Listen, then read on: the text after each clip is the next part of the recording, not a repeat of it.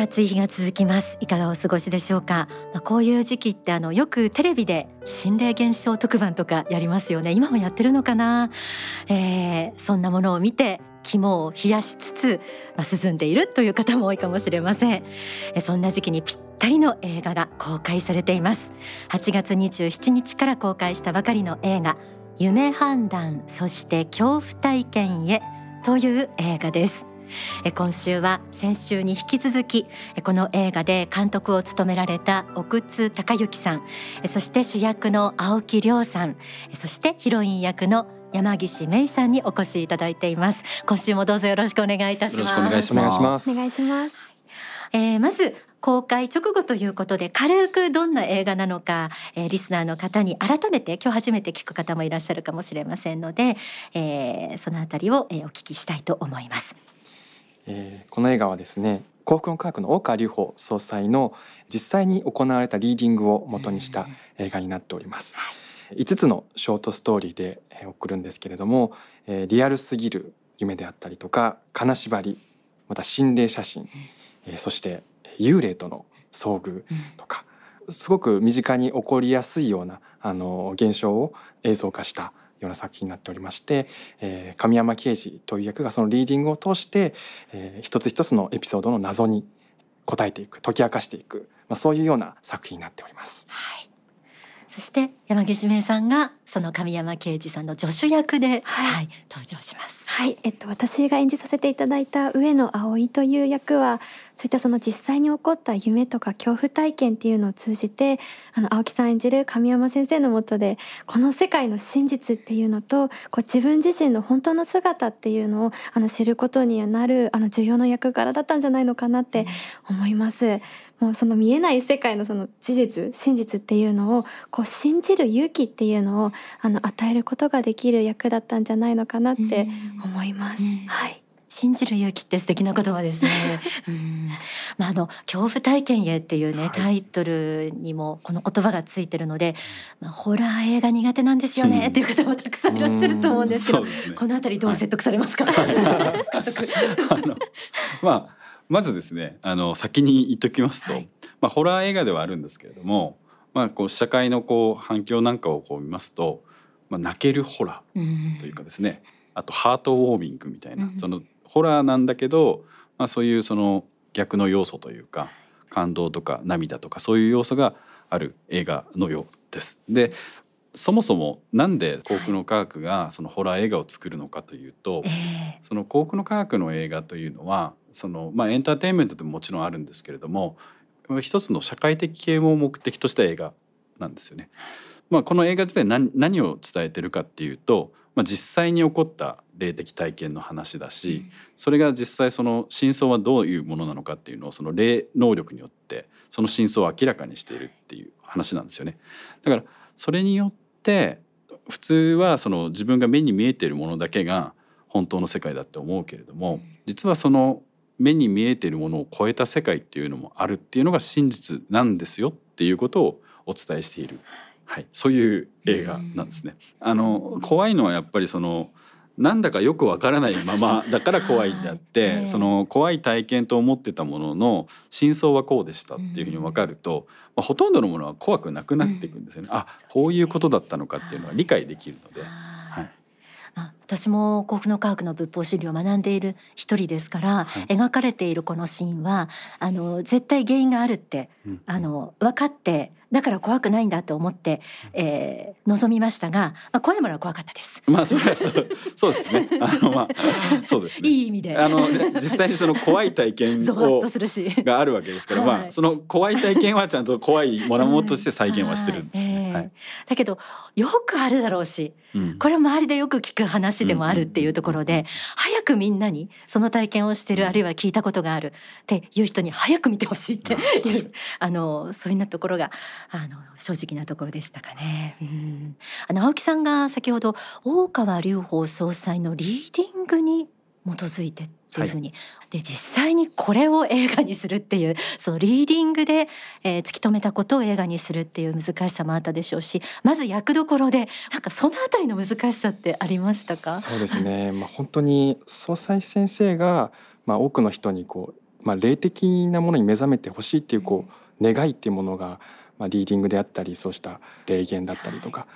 を通してあの人々をこう、まあ、啓蒙したり目覚めさせていかれていると思うんですよね。まあ、そういう意味でこの映画も、まあ、やはり多くの人々にあの世という存在があってあの世へ帰った世界こそが本当の世界でこの世は実は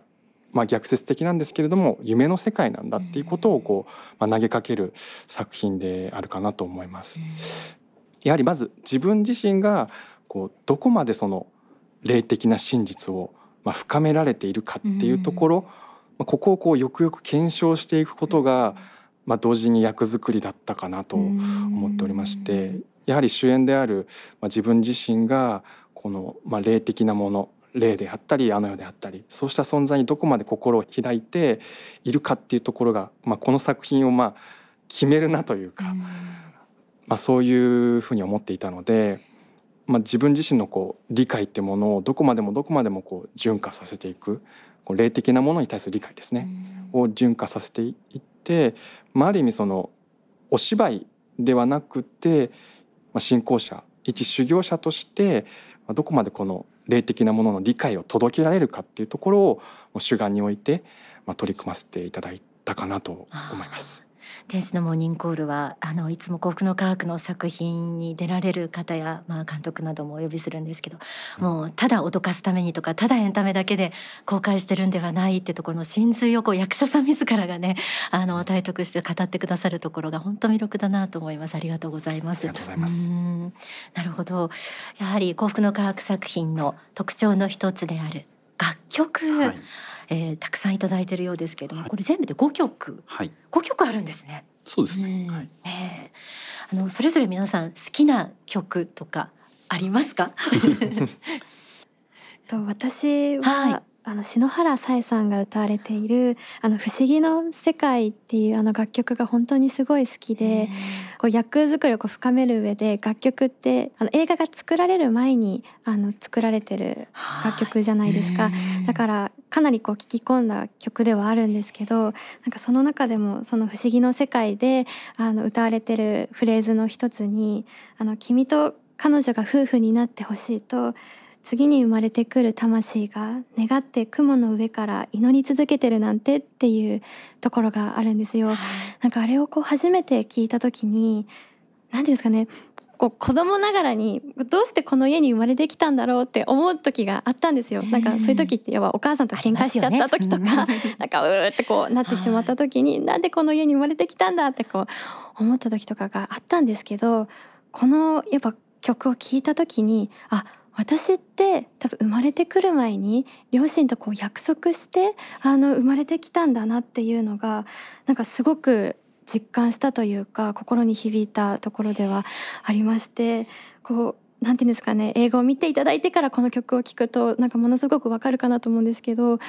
この心をこう磨くためにあの修行して生まれてくるにあたってこう両親にこう頭を下げてお願いしてあの生まれてきたんだっていうところとこうそれを受け入れてくれた事実っていうのがあのすごく分かったというか。もうなのでこう今直接伝えられるうちにあの両親にありがとうっていうのを伝えたいなっていうのをすごく感じたところではあります。もう放送聞かれてるだけでご両親泣いてると思います。そうですか。はい。そのこの映画においてすごく大事な位置にあるのがこの楽曲で、5つの楽曲で、あのまあ今回の企画の場合は基本的にはその実際のリーディングをどうやってその映像化するかっていう部分がまあある種一つの原作だとすれば、はい、この楽曲5つっていうのはこの映画を通じて伝えるべきメッセージそのものなんですよ。っていう意味で言うとその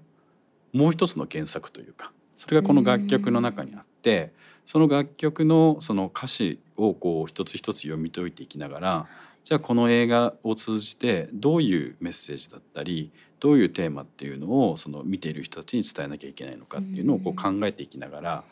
それによってこう何て言うんでしょうまあ、ストーリーだったりとかですね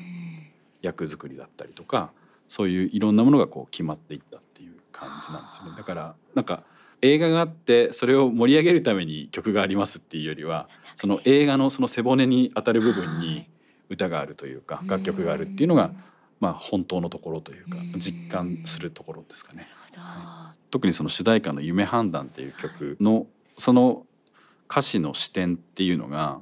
この世界は仮の世というか、まあ、もっと言うと人生は夢。仮のものだという意味での夢ですよね。人生は夢っていうのがその「夢判断」っていう曲の視点からこう導き出されてですね、この映画の中でも「人生は夢」っていう言葉が何回か出てくるんですよね。その世界観というか、そういうものを全体通して、まあ、もちろん物語もそうなんですけれども全体通してなんかこう伝わるものにできたらいいなと思って取り組ませていただきました。ありがとうございます。うんなんかこうご自身が監督される際にはたくさんある幸福の科学作品の中でそのご自身がこう使命を感じてるところとか。まあ、だからそのこの映画自体が先ほど言ったようにその社会的な啓蒙だったりっていうものを目的としているっていうことは、できたら多くの人たちに見ていただきたいっていうことだしその、まあ、見るだけじゃなくてその映画がこう多くの人の心にすっとこう入っていくものであってほしいなとやっぱり思うわけですよね。だからその社会啓蒙が目的だからそのつまらなくていいってことではなくてむしろそれを目的とするからこそその多くの人の心にすっとこう入っていくものであった方がいいじゃないですか。っていうことで何かできないかっていうことはこういろいろ試行錯誤しながら考えてるって。納得です。はい、ありがとうございます。えー、ではここでその中から一曲お聴きいただきたいと思います。映画夢判断そして恐怖体験へのイメージソングです。篠原さえさんが歌う不思議の世界。もちろん作詞作曲は大川隆法総裁です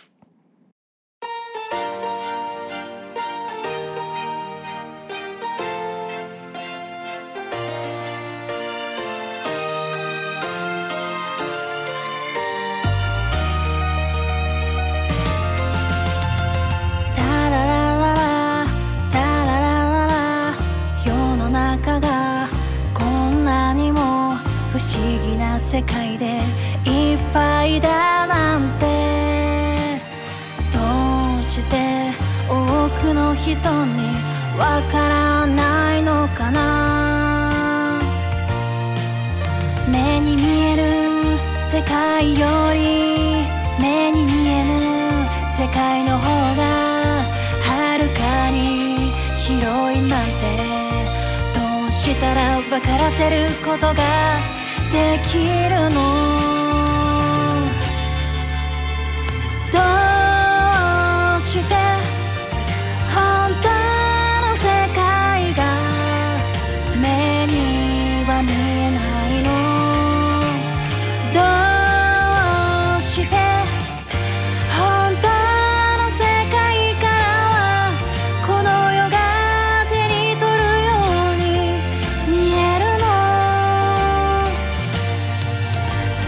もしもあの世が実在の世界でそこにいる霊たちが本当の人間だと。知ったならこの世の人たちは驚愕するに違い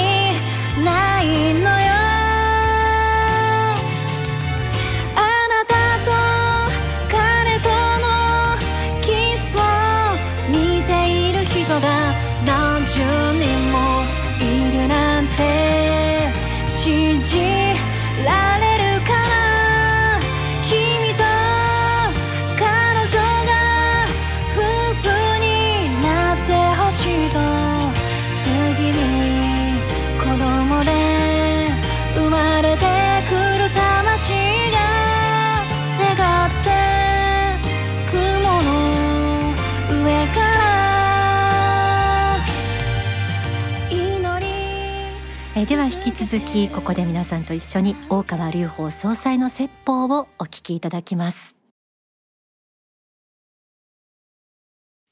今日は死後の生活という現代に関しての話をいたします。現代人にとってはとっても刺激的な題でして、えー、まあ常識的には本当かないというのが常識的な反応かと思います。ただそれは現代の常識がいわゆる真理から遠ざかっているということを意味していることですね現代はこの世のことに関してはかなり詳しくですねいろんなこと昔の人たちが知らなかったことを解明しているんですけれども肝心のこの世ならざる世界あの世の世界死後の世界に関してはある意味では昔の方の方がよく知っていたということですね。で古代人の考えだと思っている人が多くて学校でも教わらないもんですから知らないままで過ごしているということですね。その結果いろんな混乱が起きてきつつあるということです。人が死ぬ時には現代ではまあ病院で死ぬことがほとんどで、お医者さんのお世話になるわけですけども医学というのは死ぬまでのことについては研究してますけども死んでから後のことは全くわからないということですね。哲学という本来こういう問題に答えなければいけない学問もあるんですけども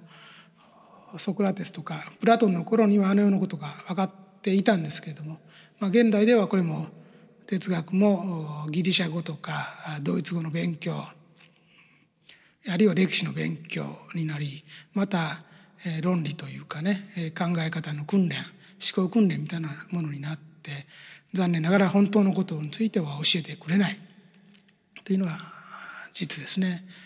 で分かるのはもう宗教しかないんですね。でも宗教も、えー、いろんな宗教がありますけども玉石混交ですから本当の姿を分からせようと思っても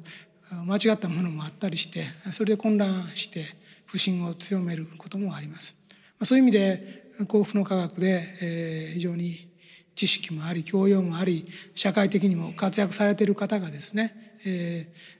一定の数信じている教えがあるということは非常に、えー、励みになることなのではないかなというふうに思っています。